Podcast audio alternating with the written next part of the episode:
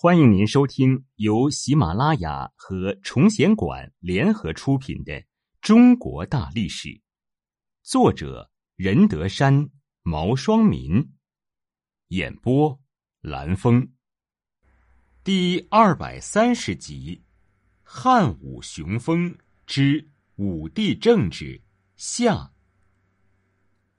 兴办太学。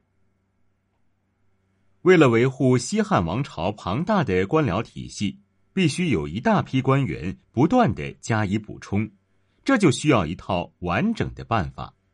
当时并没有科举制度，这是隋唐时期才出现的，而主要是察举制，也就是通过官吏推荐，然后经过考试挑选出来。但这种结果并不理想，因为推荐的人大多数都是官员的亲属，贤才并不多。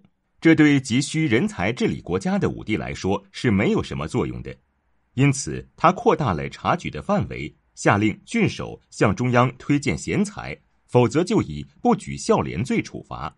同时允许官吏和百姓上书谈论政事。通过这种方式，武帝最大限度地挑选出了德才兼备的人才。另外，汉朝初期察举只有贤良和孝廉两科。武帝又增加了儒学、民法以及德行等科。武帝还采纳董仲舒的建议，于元朔五年（前一二四年）在京城设立了太学，这也是中国历史上第一所由国家设立的大学，主要是为了培养人才。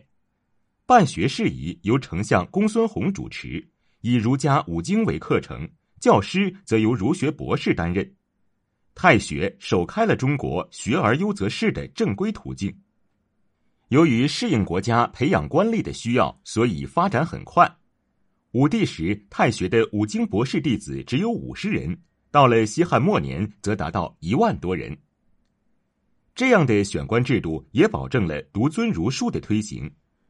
秦汉之际，秦始皇焚书坑儒，汉高祖蔑视儒生，儒家遭到了各种贬黜。到了武帝时期，则处于复兴状态，儒生们开始大量进入政权体系，中国封建时代的统治思想逐步巩固起来。儒生在太学学习一年之后，再举行考试，然后依照成绩来任命官职。文景之治时期，儒学就设立了诗、书、春秋三经博士。到了建元五年（前一三六年）。趁着太皇太后窦氏病重之机，汉武帝正式设立了五经博士。元朔五年（前一二四年），丞相公孙弘上书奏请，让博士弟子元授业一年，经过设策课试，能通易经者补文学掌故之缺，课试高第者出任郎中。另外，由于在汉景帝时期，文翁办学成功。因此，武帝将他的经验加以推广，令天下郡国接立学校官，这些都进一步扩大了选拔官吏的范围。应该说，汉武帝是中国古代帝王中教育热情最高、成绩最大的一个。他颁布的一系列新教举措，在中国和世界教育发展史上都具有深远的影响。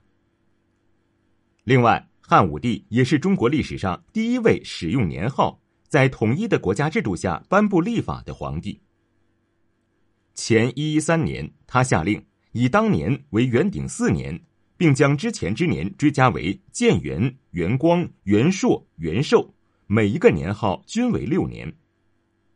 太元初年（前一零四年），汉武帝改定礼制和历法，其主要内容是改用太初历，以正月为岁首，色上黄。太初的意思是宇宙开端，武帝以此命名立法，象征着太初年间的改元更化。这些制度改革都是汉武帝提倡儒术的表现。